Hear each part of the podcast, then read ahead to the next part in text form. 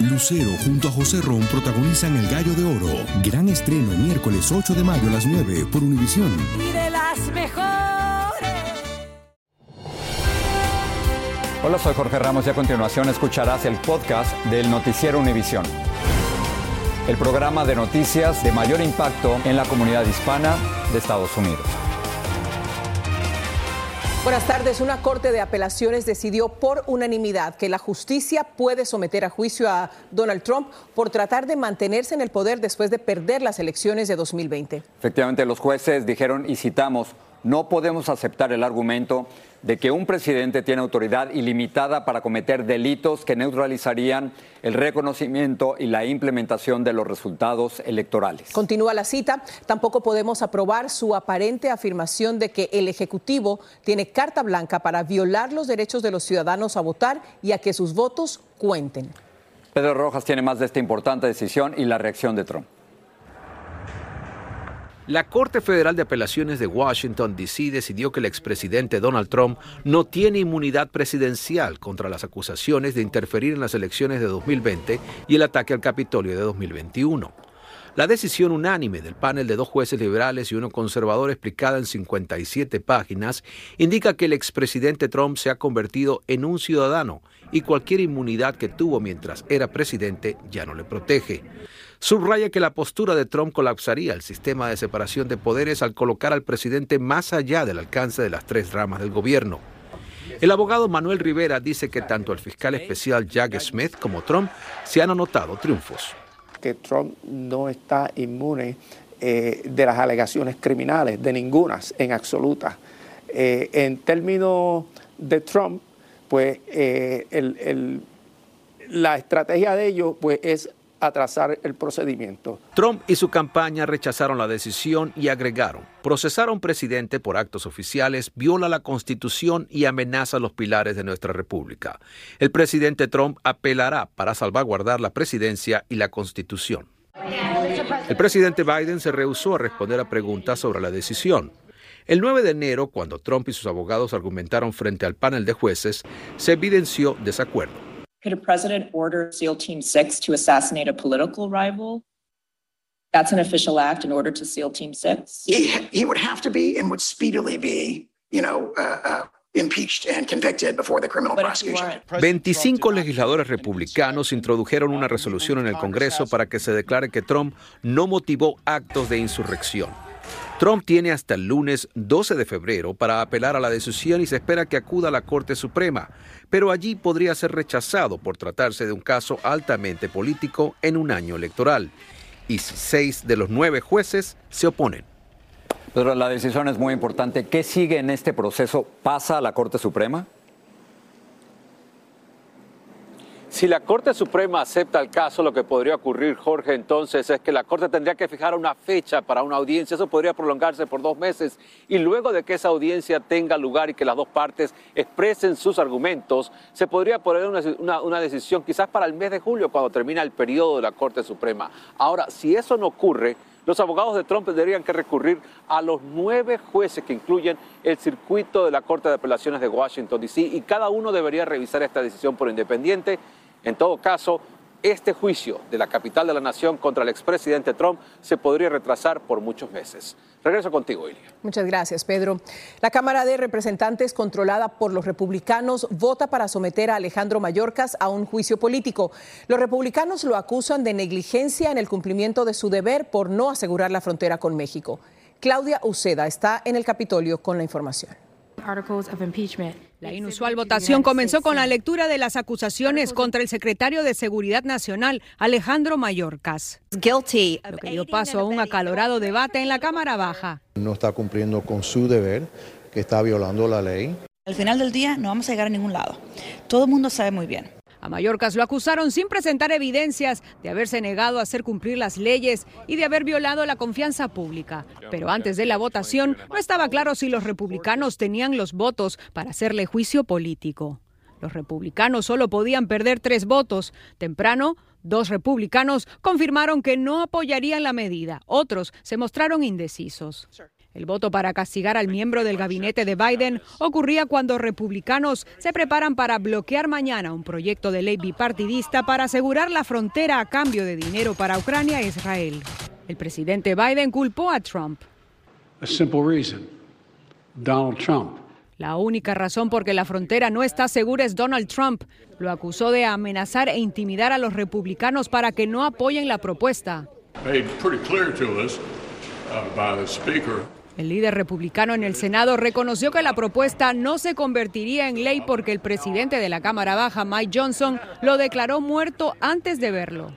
Ellos quieren el caos de la frontera para poder decir que el presidente Biden no quiere responder. Este grupo de republicanos dijo que la propuesta no era lo suficiente fuerte. Este senador le pidió a McConnell que renuncie por negociar con los demócratas.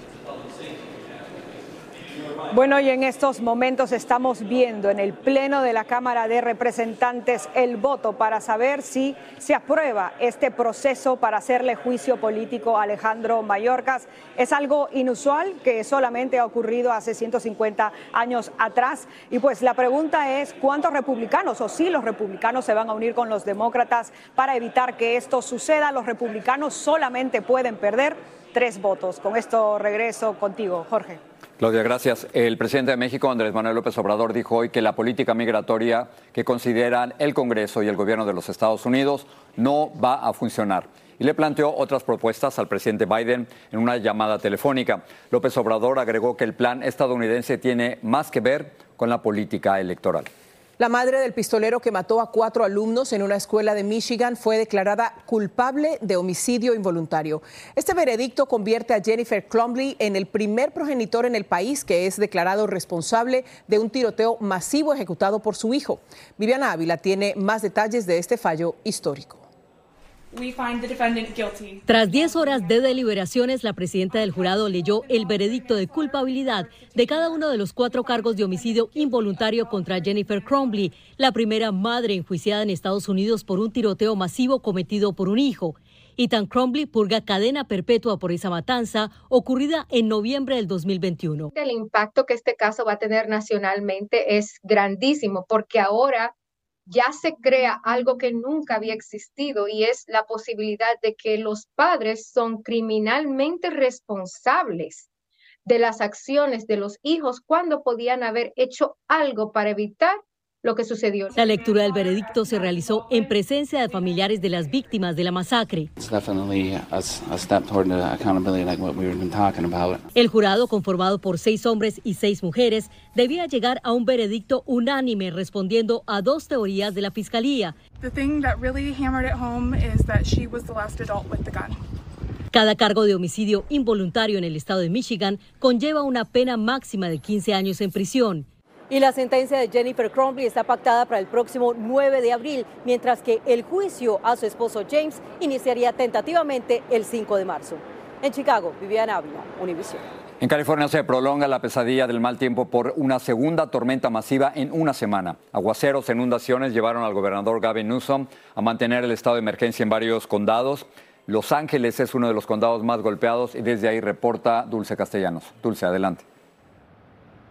Muy buenas tardes, así es. Con tres días de lluvia consecutiva, el sur de California recibió entre 6 a 12 pulgadas de agua, estableciendo cifras históricas para la región. La tormenta dejó el tercer total de lluvia más alto en Los Ángeles desde 1877. El río atmosférico dejó caos y una enorme tarea de limpieza luego de que se registraran más de 400 deslizamientos, decenas de rescates de personas y mascotas y 300 árboles derribados. La poderosa tormenta incluso causó que se activara una alerta de tornado en el condado de San Diego, zona que también se vio impactada por inundaciones severas. Mientras la región siga saturada por las grandes cantidades de agua, las autoridades reiteran a la población mantenerse vigilantes de árboles o postes de luz que se puedan caer. Desde Los Ángeles, Dulce Castellanos, regreso con ustedes. Impresionantes imágenes. Gracias, Dulce. El jefe de la Administración Federal de Aviación le dijo al Congreso que su agencia se centra en garantizar la seguridad de los pasajeros y la confianza en los vuelos. Michael Whitaker enfrentó duras preguntas de legisladores sobre un informe según el cual le faltaban cuatro pernos a la compuerta que se desprendió de un Boeing 747 MAX de Alaska Airlines en pleno vuelo el mes pasado. Whitaker dijo que el gobierno debe mejorar la forma en que supervisa la fabricación de aviones. Lucero junto a José Ron protagonizan El Gallo de Oro. Gran estreno miércoles 8 de mayo a las 9 por Univisión. Y de las mejores. Gracias por seguir con nosotros en el podcast del Noticiero Univisión. El expresidente chileno Sebastián Piñera falleció hoy en un accidente de helicóptero en su país. El actual presidente Gabriel Boric dispuso realizar un funeral de Estado y decretó duelo nacional por la muerte del hombre que fue dos veces presidente de Chile. Desde Valparaíso, en Chile, Pablo Monsalvo nos tiene todo lo que se sabe sobre esta tragedia. Fue el hombre más rico de Chile y presidente de este país sudamericano durante dos mandatos. Sebastián Piñera, a los 74 años, encontró la muerte al estrellarse con el helicóptero que él mismo piloteaba, algo que hacía muy frecuentemente en un lago en el sur de esta nación. Nos indica que la Armada pudo llegar al lugar donde se provocó el accidente y recuperar el cuerpo del expresidente Piñera que ha fallecido. El gobierno anticipó que se realizará un funeral de Estado. Me he comunicado en estos últimos minutos con los expresidentes Frey, Lagos y Bachelet. Y todos lamentan profundamente la partida del expresidente Piñera y harán lo posible por participar de sus funerales. Hoy, gran parte del mundo no sale de su asombro por el fatídico accidente que se cobró la vida de un hombre igualmente amado y criticado en su propio país. Es desolador porque es una, es una noticia mala tras otra. No soy muy vinculado a la derecha, pero eh, creo que es uno de los mejores presidentes que ha tenido Chile. Sobre la dinámica del accidente hay muchas dudas. Algunos creen que la causa fue en las malas condiciones climáticas, con fuertes vientos y lluvia. Según estos videos difundidos por la prensa local, el cuerpo ya fue rescatado y será seguramente sometido a una autopsia. Lo concreto es que después del despegue la aeronave perdió altura y cayó al lago de aguas heladas. Los otros tres ocupantes, a pesar de estar malheridos, lograron llegar hasta la costa y ser rescatados. Aparentemente Piñera no pudo desabrocharse el cinturón de seguridad y falleció ahogado. En Valparaíso, Chile, Pablo Monsalvo, Univisión. Tenemos noticia de última hora sobre la votación en la Cámara de Representantes sobre el intento de destituir a Alejandro Mayorkas, el secretario de Seguridad Interna. Y ahí mismo está Claudia Uceda con la última información. Adelante, Claudia. Hola, ¿qué tal? ¿Cómo están? Así es, lo que sabemos es que ahorita acaba de terminar este voto para hacerle un juicio político a Alejandro Mayorkas y como ustedes dicen, este proceso no pues fue aprobado. El voto final fue de 214 a 216. Déjame contarte que cuatro republicanos votaron en contra de este, de este proceso que como les decía es inusual, no es algo normal que se le haga un juicio político a un miembro de gabinete por las políticas de una administración. Así que cuatro republicanos se unen a los demócratas y dicen que este, que este proceso no es necesario. Muchos han estado diciendo durante el día que esto es pues una farsa, que es una medida política y también estaban preocupados porque el país en estos momentos se encuentra en una crisis fronteriza y, hacer este proceso a la persona que está liderando en la seguridad en la frontera no era una buena idea. Con esto regreso con ustedes allá al estudio, Ilia. Muchas gracias, Claudia, por la información de último minuto. Hoy compareció en corte uno de los inmigrantes recién llegados a Nueva York acusados de golpear brutalmente a dos policías de la ciudad. Se llama Henry Brito, tiene antecedentes delictivos y se cree que desató la trifulca por resistirse al arresto. Autoridades capturaron a otros presuntos involucrados en el incidente, pero varios siguen prófugos. Blanca Rosa Vilches nos amplía. Su presentación en la corte esta mañana duró solo 10 minutos y un gran jurado le presentó los cargos formales en un sobre por ahora sellado. El tatuaje en el cuello de Henry Brito ayudó a las autoridades a identificarlo como el hombre de chaqueta amarilla que aparece en este video como uno de los agresores que le pegaron a dos agentes de la policía en Times Square la semana pasada. Tiene dos arrestos previos por robo en tiendas de ropa de Nueva York. Por eso era el único de los atacantes a quien se le impuso una fianza de 15 mil dólares. Otros cuatro huyeron. Supuestamente fueron arrestados en Phoenix, Arizona, ayer. No está bien que una ciudad santuario proteja a los criminales.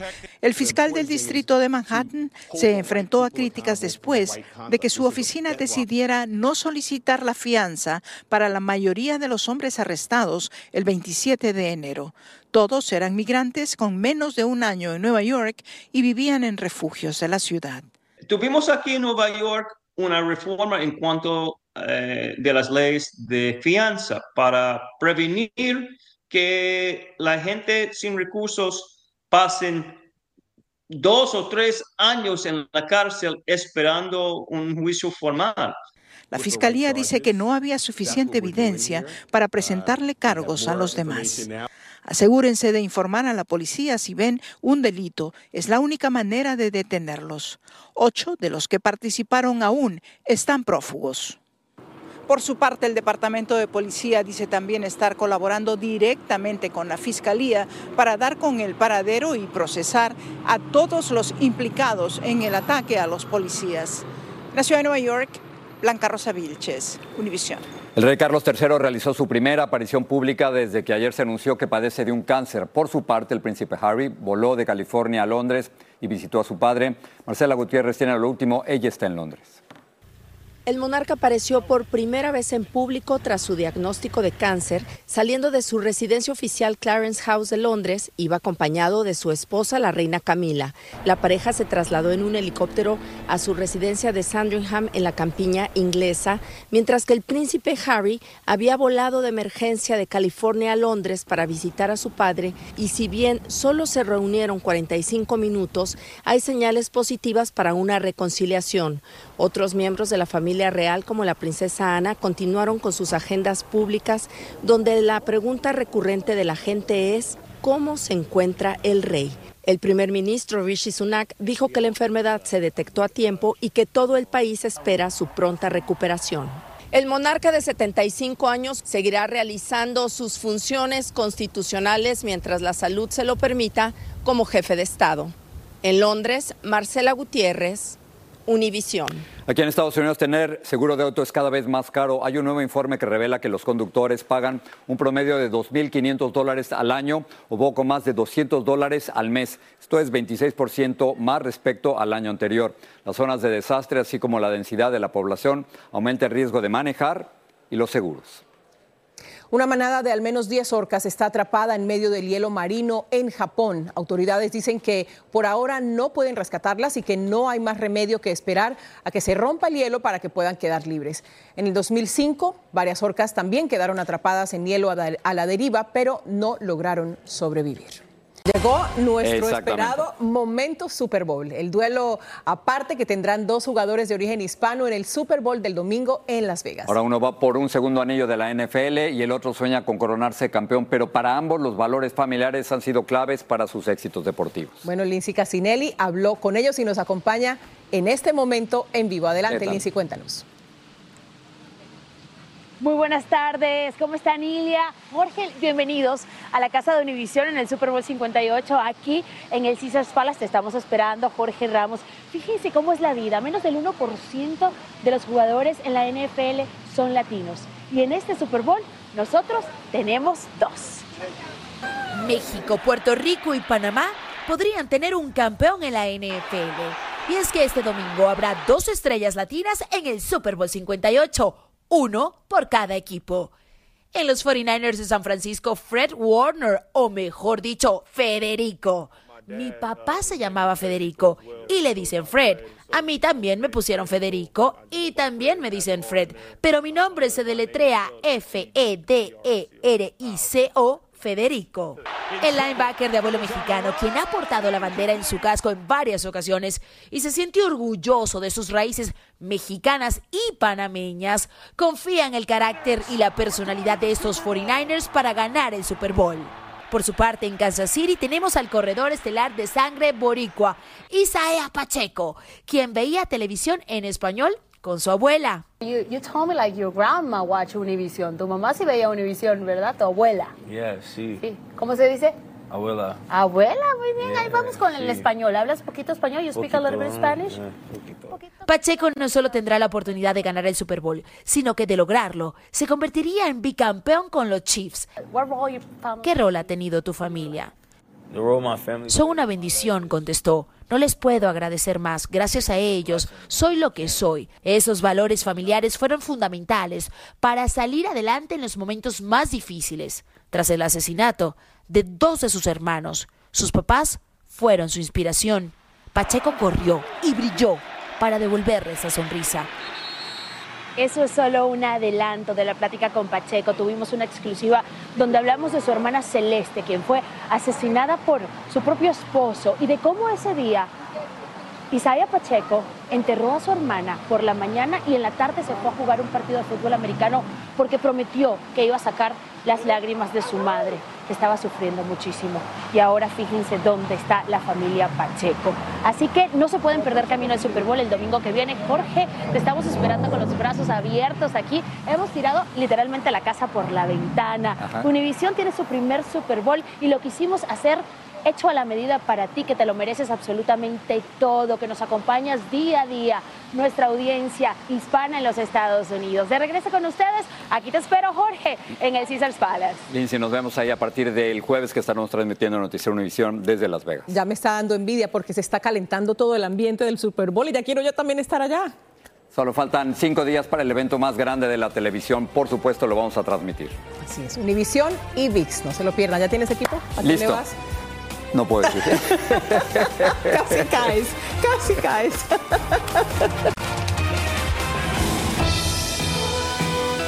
Así termina el episodio de hoy del podcast del Noticiero Univisión. Como siempre, gracias por escucharnos.